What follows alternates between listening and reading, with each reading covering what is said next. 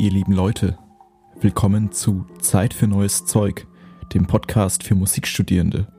Ich bin Paul Ebert, studiere an der Musikhochschule Freiburg und habe Personen aus den verschiedensten Bereichen der Musik- und Kulturbranche bei mir zu Gast.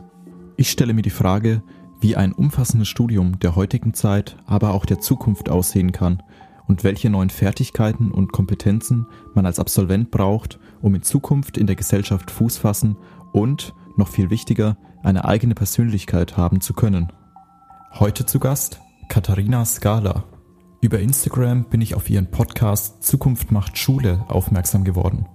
Die erste Folge ist im Mai diesen Jahres erschienen und im Podcast geht es um die Zukunft von allgemeinbildenden Schulen und deren Lehrenden. Katharinas Vision ist, dass Schule ein Ort der Selbstentfaltung sein sollte, an dem man bestärkt wird und mit einem sicheren Gefühl in die Welt hinausgehen kann.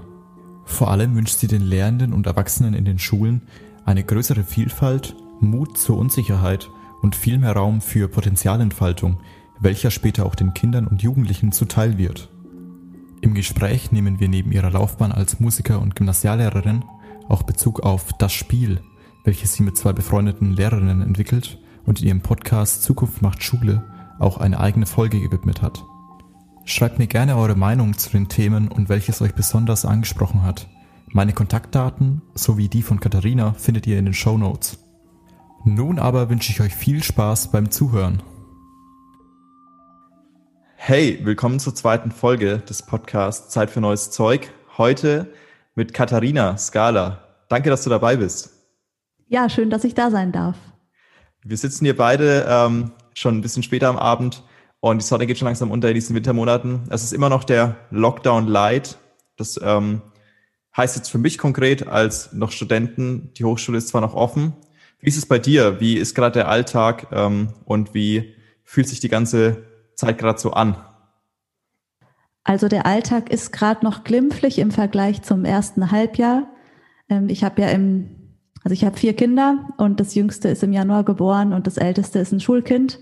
Und da, das war natürlich ein Ausnahmezustand für uns. Und jetzt gerade freue ich mich über jede Woche, in der niemand in Quarantäne muss und das Ganze einigermaßen weiterläuft. Genau. Und ähm, ja, bis jetzt seltsamerweise ist ja in den Schulen alles wie immer relativ. Und deshalb mal gucken, wie das jetzt weitergeht über den Winter. Ja, spannend. Also da warte ich auch noch drauf. Ähm, ich glaube, es ist auch nur eine Frage der Zeit, wie lang auch die Schulen, Hochschulen, die Universitäten sind ja sowieso bis jetzt überwiegend online, glaube ich. Und ähm, wie lang das alles noch offen ist, wie lang das noch gut geht, in Anführungszeichen. Genau. Ja, ähm, schön, dass es geklappt hat. Ich habe dich deswegen eingeladen, weil ich ähm, auch erst vor kurzem über Instagram auf dich und deinen Podcast, den du auch hast, aufmerksam geworden bist. Magst du ähm, einfach kurz erzählen, was du ähm, oder wie du überhaupt in diese ganze Szene, in diese ganze Welt mit Musik gekommen bist. Wie hat es denn alles angefangen? Ja, ich bin halt so ähm, über den Kinderchor und das, den Klavierunterricht bin ich dann bei unserem Kirchenmusiker gelandet in unserer Gemeinde im Rheinland und habe dann irgendwann auf Orgel umgeschwenkt und habe die C-Ausbildung gemacht und habe mich dann entschieden, Kirchenmusikerin werden zu wollen und ähm, habe aber damals schon irgendwie so aus vorauseilender Weisheit oder weiß ich nicht genau mir überlegt, dass noch Schulmusik dazu zu studieren vielleicht gar nicht so schlecht wäre. War das dann ein Doppelfachstudium? Genau, ich habe das dann parallel. Es hieß dann irgendwie, das kann man in Freiburg ganz gut kombinieren. Und so kam ich eigentlich nach Freiburg an die Musikhochschule nach dem Abitur. Okay, also auch direkt nach dem Abitur ganz frisch raus und schon direkt ins, ins Studium rein. Genau. Ich hätte gern noch ein Auslandsjahr dazwischen geschaltet, aber da ich, wenn dann nach Lateinamerika gewollt hätte und es da keine Orgeln zum Üben gab, ähm, habe ich dann doch den direkten Weg gewählt und bin dann dafür im Praxissemester nach Mittelamerika gegangen, nach Mexiko. Genau, aber so war quasi mein Weg in, an die Musikhochschule in Freiburg.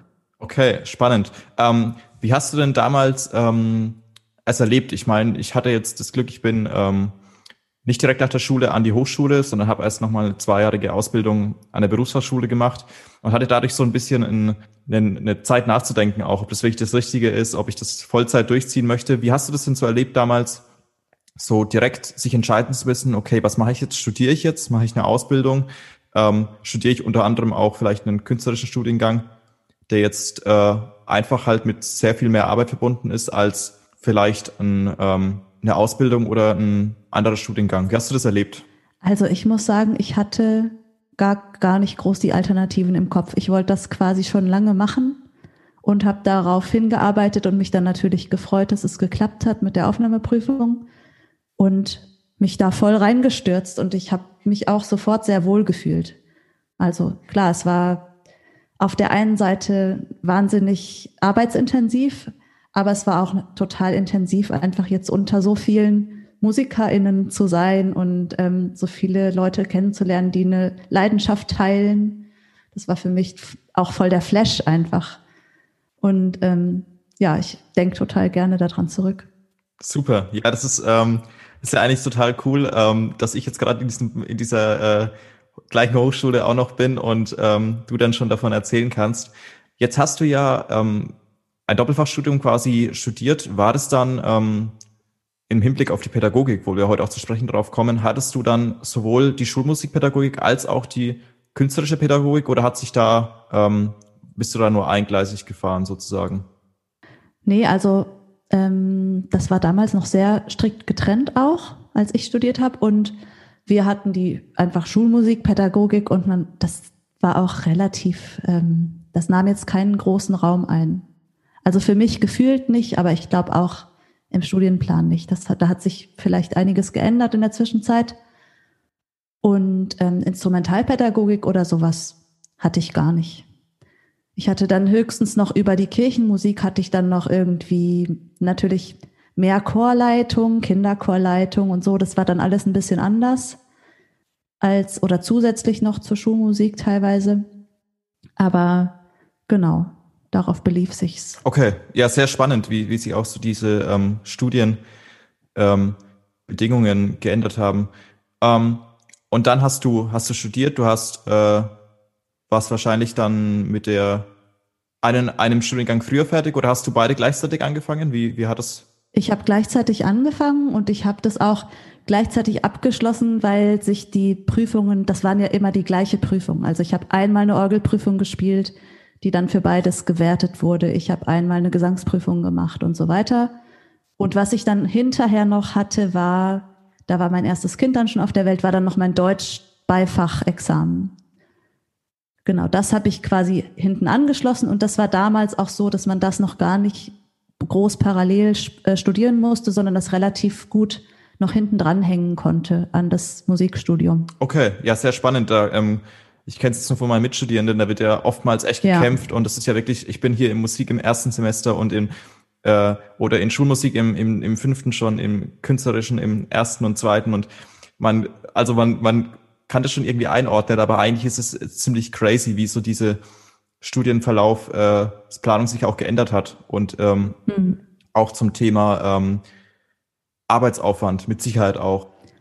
Also ich habe schon immer parallel zum Studium, ab meinem ersten Semester habe ich nebenberuflich als Kirchenmusikerin gearbeitet und habe auch dann gegen Ende so in, in Profikören so ein bisschen mitgesungen, also war so ein bisschen einfach freiberuflich unterwegs neben dem Studium und habe mich dann schon gefragt, in welche Richtung biege ich jetzt ab. Und von außen wurde immer an mich rangetragen, dass doch Schule für mich wahrscheinlich ein ganz guter Platz sein könnte. Also mir hat es immer gelegen, auch im Studium diese Chorleitung, Orchesterleitungssachen. Also ein, und ich glaube weniger von der Sache her, vielleicht auch ein bisschen, aber eher, dass es mir einfach Spaß gemacht hat, so eine Gruppe von A nach B zu führen und dafür verantwortlich zu sein und für alle gut zu sorgen. Und dachte ich, ja, das ist ja vielleicht auch was, was man in der Schule ganz gut ähm, ausspielen kann, dieses Talent. Und ich habe dann auch mehr, ums auszuprobieren, habe ich dann gesagt, jetzt probiere ich das mit dem Referendariat. Ich hatte dann auch ja ein Kind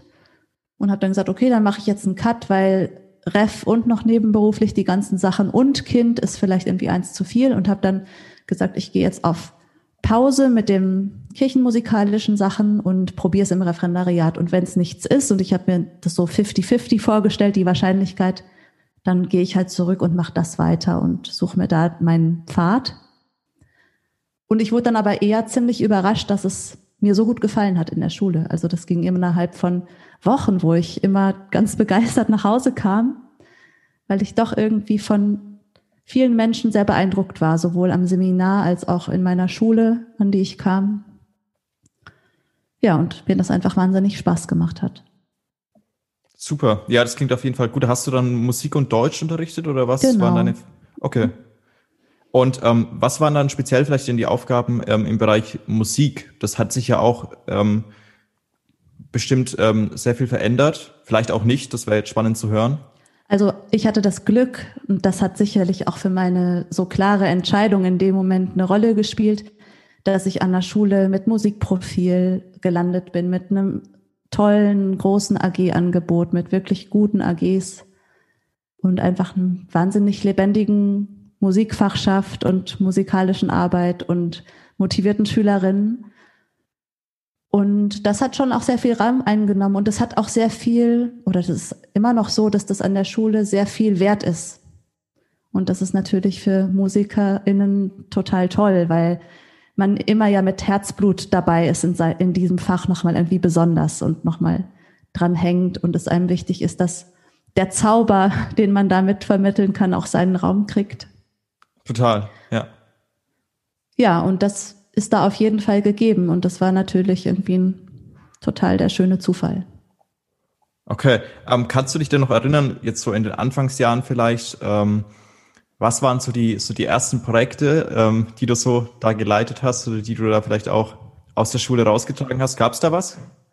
Naja, ich muss sagen, ich fühle mich immer noch in den Anfangsjahren. Also wenn du mich so fragst, ähm, also mein Referendariat ist jetzt, das habe ich angefangen im Januar 2014. Das heißt, es ist eigentlich schon sechseinhalb Jahre her. Aber ich war dazwischen immer wieder in Elternzeit.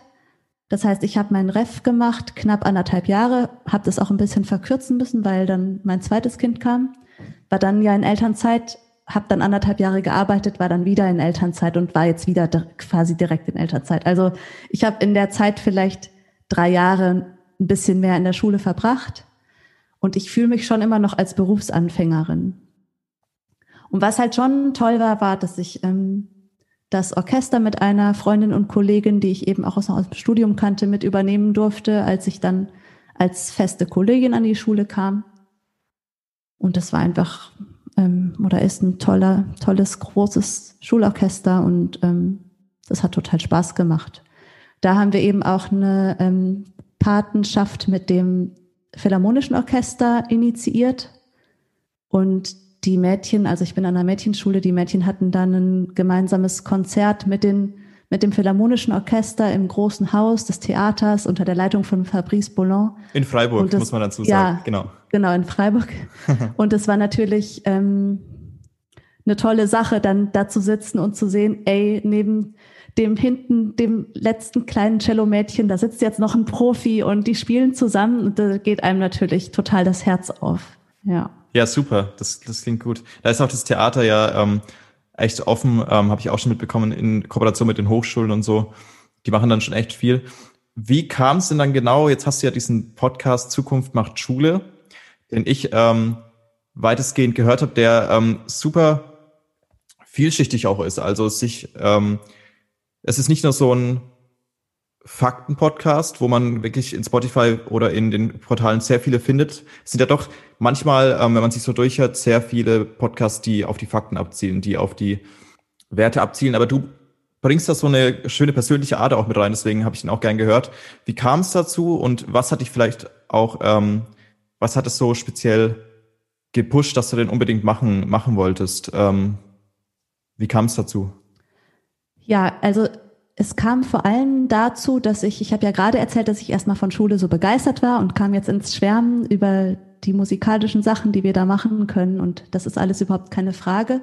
Und trotzdem war es dann so, spätestens in der zweiten Elternzeit, also mit meinem dritten Kind, da hatte ich dann eine Klasse gehabt als Klassenlehrerin für anderthalb Jahre, eine fünfte und dann sechste Klasse. Und da kam ich so ein bisschen ins Grübeln, was was habe ich da eigentlich teilweise gemacht oder habe ich da wirklich, bin ich denen wirklich gerecht geworden, den Mädchen? Habe ich zu ihrer Potenzialentfaltung beigetragen oder habe ich sie eigentlich nur sozusagen ganz gut und liebevoll darin unterstützt, sich gut ins System einzufügen und die Strategien zu lernen, wie sie da gut durchkommen. Und das ist eben mein Punkt auch mit meinem Podcast, dass ich glaube, dass Schule sich anders aufstellen muss und dass wir mit Schule andere Aufgaben haben als die, die wir im Moment in den Mittelpunkt stellen. Und deshalb muss ich auch sagen, dass jetzt in den letzten zwei Jahren mich so musikspezifische, didaktische Fragen eigentlich gerade zumindest kaum interessieren, sondern dass ähm, ich gerade eher so auf der allgemeineren pädagogischen Ebene bin, mich zu fragen, was brauchen Kinder und Jugendliche und wie können wir das in der Schule leisten oder dafür wirklich Räume bieten und ähm, für Beziehungsarbeit, für eine Potenzialentfaltung, die wirklich vom Kind ausgeht. Ähm, ja, wie können wir mit der Heterogenität besser umgehen? Wie können wir wirklich Vielfalt nicht immer als Problem, wo alle laut stöhnen, ähm, sehen, sondern als was, woraus wir zeigen können, dass das einen Mehrwert hat, wenn wir alle unterschiedlich sind und unterschiedlich schnell und unterschiedlich gut in verschiedensten Bereichen sind. Ja, das, das ist so das, was mich jetzt zunehmend beschäftigt.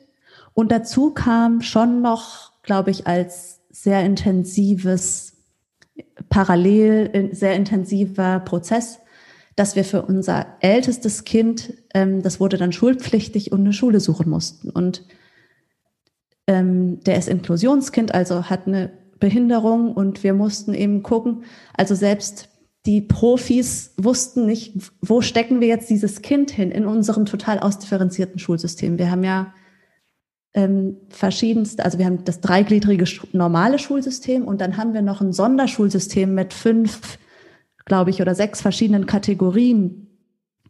Und trotzdem war da jetzt eben so ein Kind, was nicht so richtig irgendwo reinpasst. Und ich glaube eigentlich, dass dieses Kind kein Einzelfall ist. Das ist vielleicht ein Extremfall, wo sich es besonders extrem zeigt. Aber wenn ich dann wieder an meine Klasse zurückgedacht habe, wo man ja sagen könnte, auch noch Mädchengymnasium, also ähm, homogener geht's eigentlich nicht aktuell.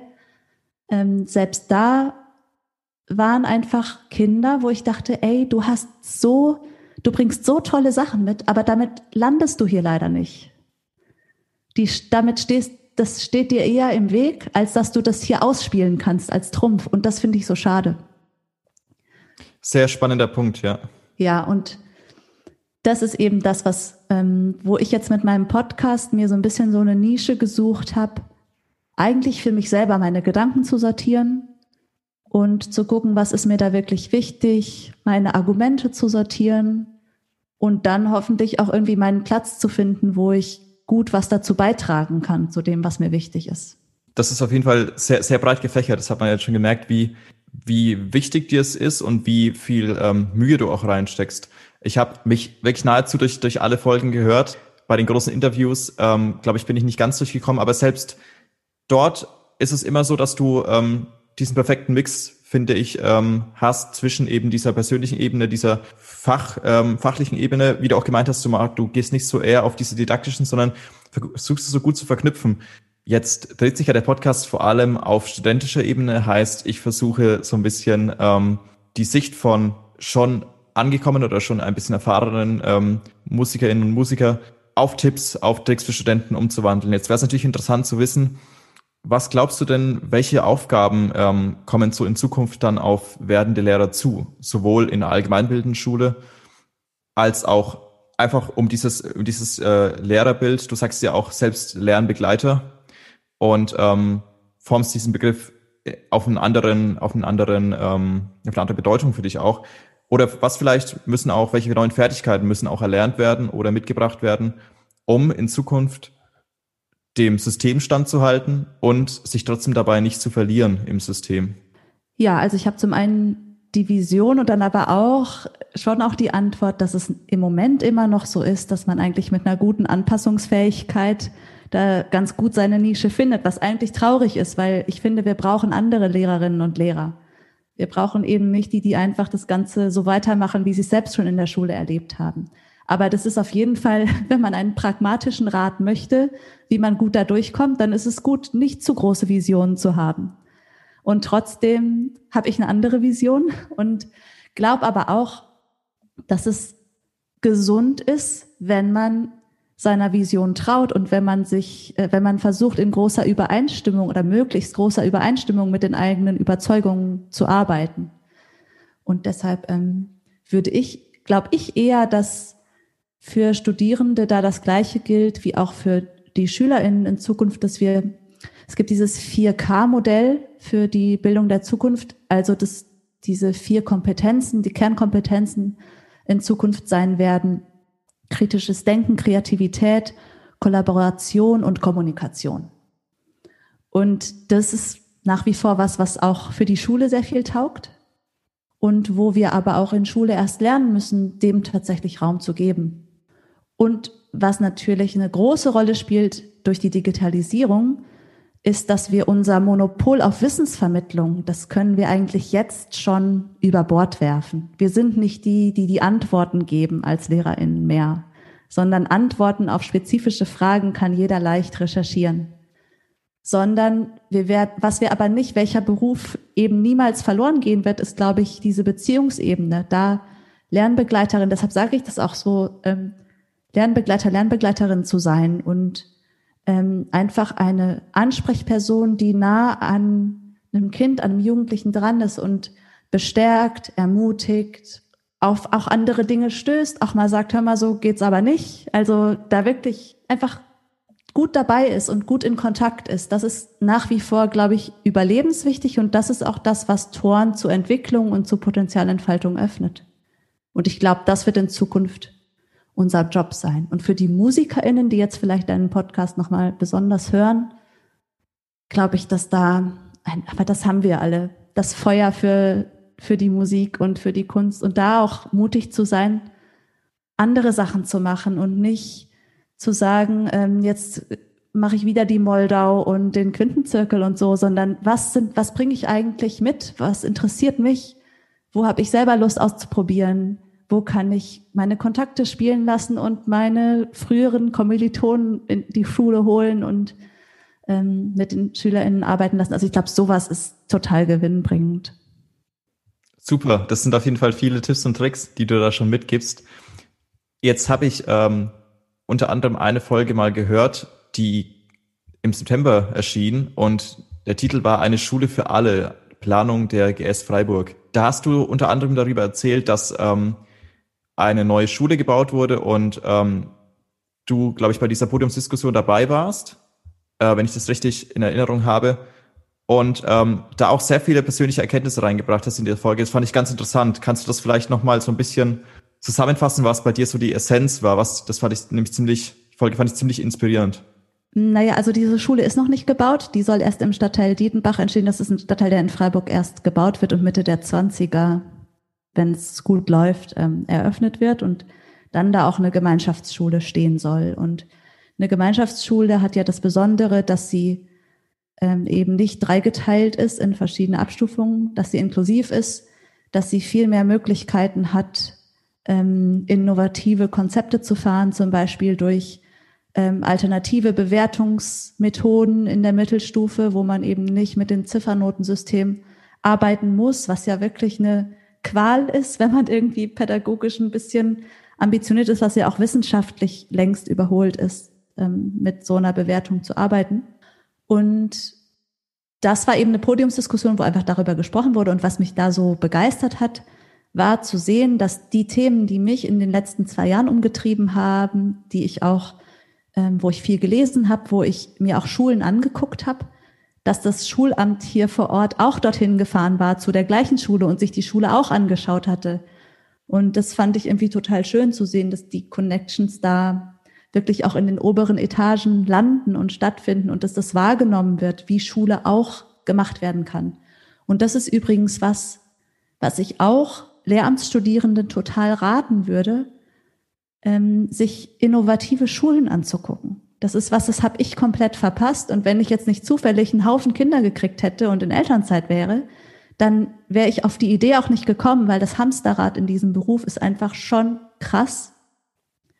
Und wenn dann im Studium oder dann im Referendariat solange das noch nicht institutionalisiert ist, was ich hoffe, dass es irgendwas wann passiert, würde ich das total empfehlen, sich die Zeit zu nehmen, sich Schulen anzugucken, die toll sind. Am Montag kommt meine Podcast-Folge zu Kreidestaub. Das ist eine Initiative für Lehramtsstudierende, die genau solche Lernreisen anbieten an innovative Schulen. Also da kann man auch noch mal was darüber erfahren. Das würde ich echt jedem total ans Herz legen. Super. Ja, ähm, gerade das, das hätte ich auch gleich angeschlossen, die Frage, wie es in deinem Studium war. Aber wenn du selbst schon sagst, du hast es einfach aufgrund der Flut auch oder dieses äh, getakteten Studiums verpasst, es ist sicherlich eine gute Möglichkeit. Ja, ich frage mich natürlich auch, wäre ich im Studium überhaupt dafür offen gewesen? Also da war ich an einem ganz anderen Punkt und das muss ich auch sagen, das habe ich auch genossen. Ich habe es genossen, dass ich mich mit dem Künstlerischen und mit dem, in Deutsch mit dem Wissenschaftlichen befassen durfte und das andere noch nicht so im Vordergrund stand, wie ich das dann in der Schule umsetze oder so, was ja teilweise auch gefordert wird. Und ich muss sagen, ich fand das cool. Für mich war das so rum eine schöne Zeit. Ich finde nur, spätestens im Referendariat oder eigentlich in einem guten Praktikum während des Studiums, was nicht an einer Schule ist, wo man dann eben lernt, jetzt stell mal die Geige vor als Instrument oder so, sondern wo gesagt wird, okay, wie könnte Schule auch aussehen? Kommt, wir fahren mal an fünf verschiedene Schulen und machen da unser Praktikum oder so. Dann wäre das gut, aber ich finde eigentlich muss ab dem Referendariat sich deutlich was ändern und viel mehr der Fokus auf auch der persönlichen Weiterentwicklung der LehrerInnen gelegt werden. Super. Ja, das ist sicherlich ein Anreiz für alle Schulmusikstudierende, die jetzt äh, zuhören und vielleicht sich da auch ähm, genau mit dieser Folge mal vertraut machen und möglicherweise daraus eine, ähm, einen neuen Weg, eine neue Perspektive schöpfen können. Jetzt hatte ich noch einen Punkt hier, ähm, den ich unbedingt ansprechen wollte, und zwar das Stichwort das Spiel. Das äh, war auch eine ziemlich interessante Podcast-Folge, auch ein Konzept, das ich so noch nicht ähm, gehört habe und das hast du ja nicht alleine ähm, in die Wege geleitet, sondern mit äh, deinen Kolleginnen Judith und Katrin. Kannst du vielleicht kurz was zu eurer Freundschaft oder eurer, wie ihr euch kennengelernt habt und wie auch die Idee, das Spiel kam, erzählen? Ja, also mit Katrin habe ich Kirchen- und Schulmusik studiert in Freiburg. Die kenne ich schon ganz lange. Und die ist jetzt Lehrerin in Stuttgart. Und mit Judith bin ich an einer Schule Kollegin. Genau. Die ist aber nicht Schulmusikerin, sondern die hat Deutsch und Geschichte oder so, glaube ich. genau. Und ähm, das kam eigentlich, also wir kamen irgendwie so zusammen über das Thema Schule und über, wir haben auch, Katrin und ich haben parallel Referendariat gemacht und haben, sind an ähnlichen Punkten auch, glaube ich, angeeckt oder haben irgendwie gemerkt, okay, hier läuft irgendwas schräg, wenn man mal so von oben drauf schaut. Und ähm, eigentlich hatte ich dann also ich habe selbst ein Spiel zu Nachhaltigkeit gespielt. Das ist enkeltauglich Leben heißt das, wo man sich in einer Gruppe trifft und immer bis zum nächsten Mal eine Wette abschließt, eigentlich zu Bereichen, wo man ganz lange schon ins Tun kommen will und wo man immer sagt, ich müsste mal, ich müsste mal. Zum Beispiel, ich müsste mal die Bank wechseln zu einer nachhaltigen Bank oder ich müsste mal einen Zettel an meinen Briefkasten machen, bitte keine Werbung einwerfen, damit Altpapier gespart wird. So, in die Richtung ging dieses andere Spiel. Und ich fand es so cool, dieses Format, das in ein Spiel zu verpacken, um aus so einem, aus so einer Ohnmacht rauszukommen. Und in einem Gespräch mit einer anderen Freundin kam dann so diese Idee, krass, das müsste man eigentlich mit LehrerInnen spielen. Weil die, ich, ich erlebe das auch in meinem ganzen Lehrerinnenumfeld, dass diese Trägheit des Systems eigentlich einen hohen Leidensdruck auf die einzelnen Lehrerinnen ähm, hat weil viele sich Schule anders vorstellen und viele, wenn sie sich wünschen dürften, anders arbeiten wollen würden und für andere Dinge Zeit haben wollen würden, statt da so einen Bildungsplan durchzuhecheln und so. Und so kam die Idee aus diesem Lamentieren, was Aktives zu machen und auch was Leichtes, so Leichtigkeit reinzubringen und tatsächlich aber auch was zu verändern und kleine Schritte zu gehen. Und wir haben dann eben, das ist so ein Spiel, wo sich dann eine Gruppe von Lehrerinnen zu bestimmten Themen austauscht, sechsmal im Schuljahr trifft und dann eine Wette abschließt zu diesem Thema. Zum Beispiel, bis zum nächsten Mal führe ich mit jedem Kind aus der Klasse ein eins zu eins Gespräch, weil ich finde, die Beziehungsarbeit gehört in den Mittelpunkt oder so. Und das macht man dann bis zum nächsten Mal und kriegt dann seine Punkte und man rückt gemeinsam auf einem Spielfeld voran, weil die Idee auch ist, wir ziehen gemeinsam an einem Strang und spielen nicht gegeneinander. Also wir versuchen alles, was wir uns für die Schule wünschen, auch im Spiel schon einzubauen. Also dieses Kooperation statt Konkurrenz ist ja so ein ganz großes, wichtiges Schlagwort, finde ich, für die Zukunft. Und ähm, so versuchen wir auch im Spiel schon wie so einen kleinen utopischen Raum zu erschaffen in dieser Gruppe, in dem wir anders zusammenarbeiten, miteinander arbeiten, wertschätzend arbeiten, jeder an, von seinem Standpunkt aus seine Schritte gehen darf. Also das, was wir uns auch wünschen, wie es in der Schule sein sollte. Super, ähm, ja, das ist eine super Idee. Wie ist denn da dann so der, wie hat das den Anklang gefunden? Also ähm, so, war das ne? dann nur also, Lehrerinnen so und Lehrer aus den Bereichen Musik oder welche, welche anderen Fächer habt ihr da möglicherweise auch schon erreicht? Also wo bezieht ihr gerade eure ähm, Mitspielerinnen und Spieler zum Workshop anmelden? Wo kann man dann die, die Infos und die äh, Anmeldeformulare äh, downloaden? Wie kann man dich erreichen? Also ihr könnt uns gerne eine Mail schreiben. Das findet ihr auf der Seite www.zukunftmachtschule.org. Da, könnt, da gibt es ein Kontaktformular oder genau, einfach eine Mail schreiben. Und ähm, es wird dann aber erst zum nächsten Schuljahr wieder stattfinden. Aber es ist natürlich gut, schon mal Bescheid zu sagen. Und wenn das dann, wenn wir das dann angehen, die Planung, dann ähm, melden wir uns. Sehr gerne. Super. Habt ihr denn ähm, jetzt wahrscheinlich gerade logischerweise pausiert wegen der Corona-Pandemie oder konntet ihr es, konntet ihr es weitermachen? Ja, also jetzt unser erstes Treffen in Freiburg hat einfach am Lagerfeuer bei mir im Garten stattgefunden. Das war auch sehr charmant, am Lagerfeuer Super. zu sitzen und über Schulvisionen zu sprechen. Ähm, und ansonsten werden wir es jetzt einfach online machen oder ähm, mit Abstand, wenn das wieder geht. Aber ich denke mal, erstmal wird es jetzt online stattfinden. Okay. Ja, super. Das ist auf jeden Fall eine äh, super Möglichkeit, sich da weiterhin zu verbinden und nicht einfach in diesen ähm, eh schon tristen und ähm, eingeschränkten Zeiten alleine daheim zu sitzen. Und außerdem besteht auch immer die Einladung, bei sich vor Ort eine Spielgruppe zu eröffnen zum neuen Schuljahr und Spielleiterin zu werden. Und da, auch da kann man sich gerne bei uns melden. Wir haben eine selbst, sehr selbsterklärende Spielanleitung und geben dann so einen kleinen Eingangsworkshop, wo man dann nochmal gebrieft wird. Das heißt, auch wenn es da Interesse gibt, mit Kolleginnen oder einfach mit Menschen, die in der Bildungswelt unterwegs sind, dieses Spiel zu spielen, dann kann man sich sehr gerne bei uns melden. Super, das verlinke ich auf jeden Fall mal in den Shownotes, die Seite Zukunft. zukunftmachtschule.org und ähm, dann kann, könnt ihr euch einfach nochmal informieren, ob es, äh, ob es euch äh, anspricht, wie ihr euch anmeldet und auch über den Podcast natürlich ähm, Blogbeiträge lesen. Hast du zum Abschluss ähm, noch Tipps und Tricks und vielleicht auch Literatur, die du ähm, mit uns teilen kannst äh, oder uns empfehlen kannst? Ja, also Tipps und Tricks. Da würde ich, glaube ich, im Nachhinein sagen ähm, oder raten, die Zeit zu nutzen, zu beobachten, wie lerne ich selber. Das ist was, was ich auch erst jetzt so langsam checke. Also welche Umstände helfen mir, kreativ zu sein? Wann und wie arbeite ich am besten? Welche Art Rückmeldung bestärkt mich? Wie arbeite ich gut zusammen mit anderen? Welche Ressourcen habe ich? Also da wie, wie zu forschen, auch in dieser Zeit schon als Studierender und ähm, auch in, im Referendariat oder wo auch immer man sich gerade befindet. Ähm, weil ich glaube, wenn wir da ähm, aufmerksam sind, dann können wir, dann können wir das mitnehmen als Erfahrungsschatz, wenn wir selber Lehrende sind oder überhaupt mit Kindern und Jugendlichen arbeiten. Dann würde ich sagen, sich vernetzen, sich zusammentun, immer über die, sind die Ideen noch so krude, drüber sprechen und eben eine Vision haben. Also was will ich gestalten?